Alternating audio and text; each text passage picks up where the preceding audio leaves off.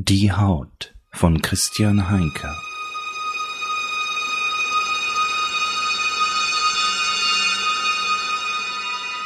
Kapitel 2 Der Schwan. Darüber.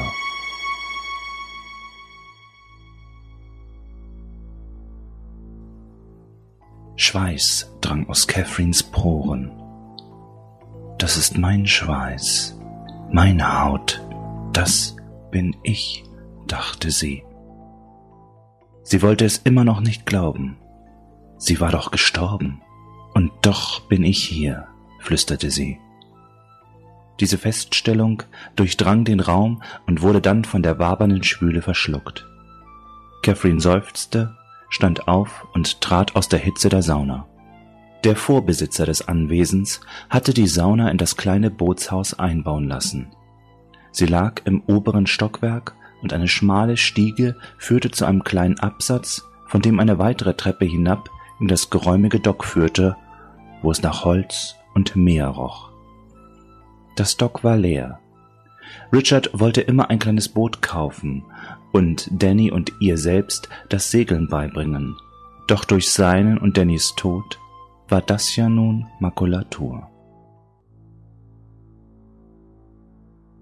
Nackt wie sie war, sprang sie vom Absatz ins kalte Nass. Ihr Herzschlag setzte einen Moment aus.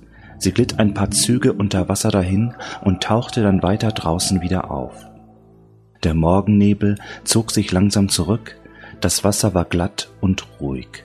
Sie tarierte ihren Körper auf den Rücken und ließ sich treiben. Die Kälte des Wassers umfing sie mit zornigen Stichen. Sie ließ den Schmerz an sich heran, nahm ihn in sich auf, genoss ihn in vollen Zügen. Sie hob einen Arm und betrachtete wieder die Hülle, die ihn so makellos umschloss. Das bin ich, dachte sie wieder. Das ist meine Haut. Hier draußen, im Wasser, allein mit dem Schmerz, klang es irgendwie weniger wie eine Lüge. Kathy, rief plötzlich eine Stimme. Catherine erschrak und hielt inne. Sie drehte den Kopf in Richtung des Rufs und erkannte ihren Vater. Er stand an der Schwelle des Steges, der zum Bootshaus führte. Sie winkte schwach, was er fälschlicherweise als Einladung deutete, zu ihr zu kommen. Energiegeladen stolzierte er über die hölzernen Bohlen. Daddy, dachte sie, ein in die Jahre gekommener V.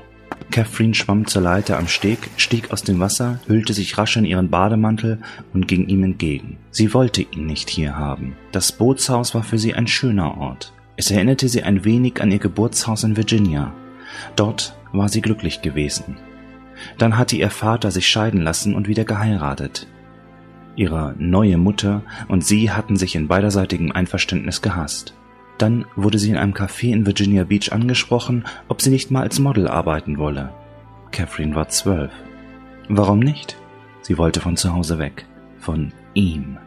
Dann begann ihre Reise mit dem Schmerz. Nach dessen Ende und dem Wunder, ein gesundes Kind zur Welt gebracht zu haben, hatten Richard und sie dieses Anwesen entdeckt. Als die Immobilienmaklerin ihnen das Bootshaus zeigte, stand für Catherine fest, endlich wieder ein richtiges Zuhause gefunden zu haben. Nein, Sie wollte ihren Vater nicht hier haben. Nicht beim Bootshaus, nicht auf dem Anwesen, nicht in St. Michaels, nicht hier, mitten in ihrem zweiten Leben. Auch wenn sie es im Grunde genommen ja ihm zu verdanken hatte. Sie standen sich auf dem Steg gegenüber. Ihr Vater strahlte sie an. Du siehst gut aus, Prinzessin. Sie rang sich zu einem schwachen Lächeln durch. Du auch, Dad? Er streckte ihr seine Wange entgegen und erwartete den traditionell dort zu platzierenden Kuss. Stattdessen nahm sie ihn in den Arm und drückte ihn nur. Kurz. Verwirrt sah ihr Vater sie an. Was ist? fragte er. Was machst du hier? entgegnete sie mit einer Gegenfrage und schüttelte ihr Haar. Ein paar Spritzer landeten auf den Schuhspitzen ihres Vaters, so dass er einen Schritt zurücktrat. Wieder erschien dieser verständnislose Blick auf seinem Gesicht, der fragte, wo zum Teufel ist mein kleines, artiges, folgsames Mädchen von früher geblieben. Ich könnte es dir ja sagen, Daddy-O, dachte sie grimmig, doch die Antwort würde dir nicht gefallen. Nein, ganz und gar nicht. Zu viel Sex, zu viele Drogen, zu viel Ähnlichkeit zu dem eigenen, zynischen, verlogenen Leben ihres Vaters. Der Blick des Senators fiel auf ihren Bademantel. Sorgst du dich nicht um die Paparazzi, wenn du, wenn du so schwimmen gehst? Catherine zuckte mit den Achseln.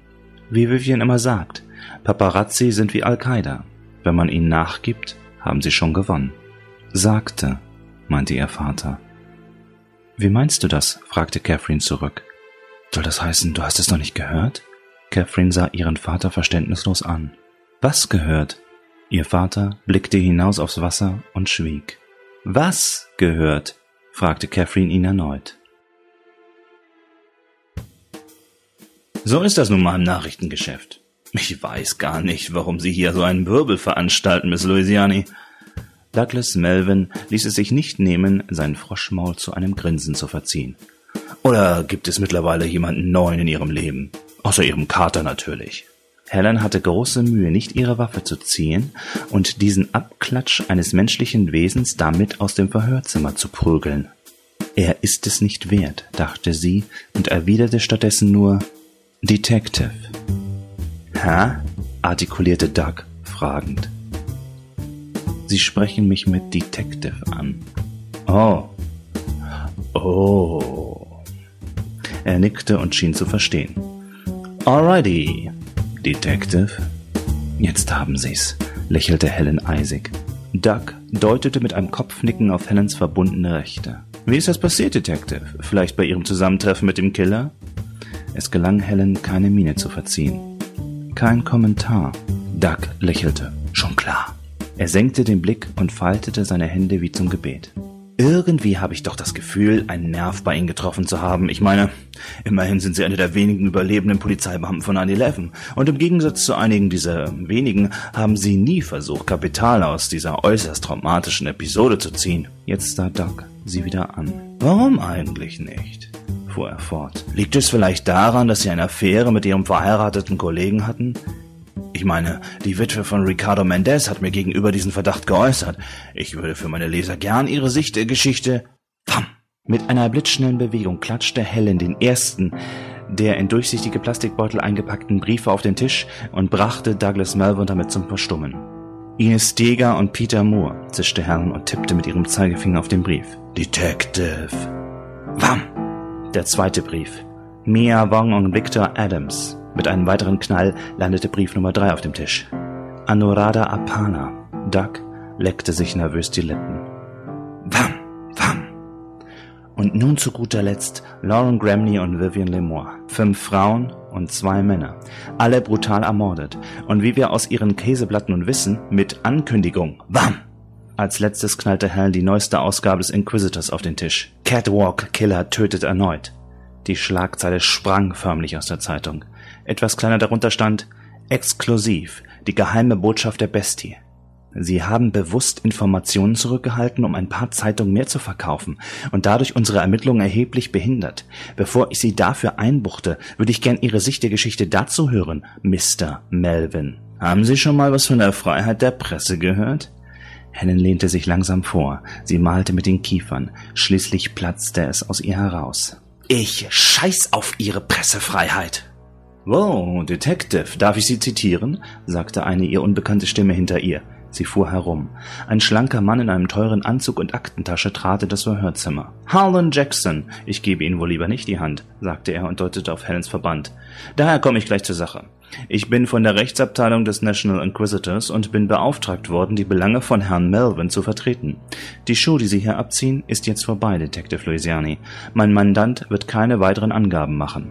Natürlich, murmelte Helen und lächelte gequält. Douglas Melvin stand langsam auf und grinste Helen genussvoll an. Vielleicht überlegen Sie sich's nochmal, wegen der 9-11-Geschichte. Ich bin immer an einer guten Story interessiert. Er schulterte sein Jackett und schlenderte hinter dem Anwalt hinaus. Helen saß noch einen Moment ruhig da, dann fiegte sie mit einer wütenden Bewegung die Zeitung und die Briefe vom Tisch. Cazzo! kreischte sie. Sie war kurz davor zu heulen. Oh oh, du fluchst auf Italienisch. So schlecht? fragte Davis, der in der Tür stand. Helen nickte tapfer. Schlimmer. Jetzt konnte sich Davis das Grinsen nicht mehr verkneifen. Ich glaube, ich kann dich aufmuntern. Hinter seinem Rücken holte er einen Bogen hervor. Treffer bei der Täter-DNA? fragte Helen.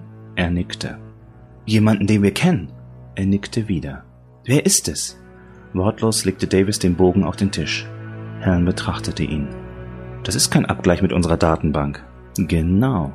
Dieser hier stammt aus der OPTN-Datenbank. Die OPTN-Datenbank erfasste alle Organspenden und Transplantationen im Land. Helen las den Namen auf dem Schriftstück und sah dann verblüfft Davis an.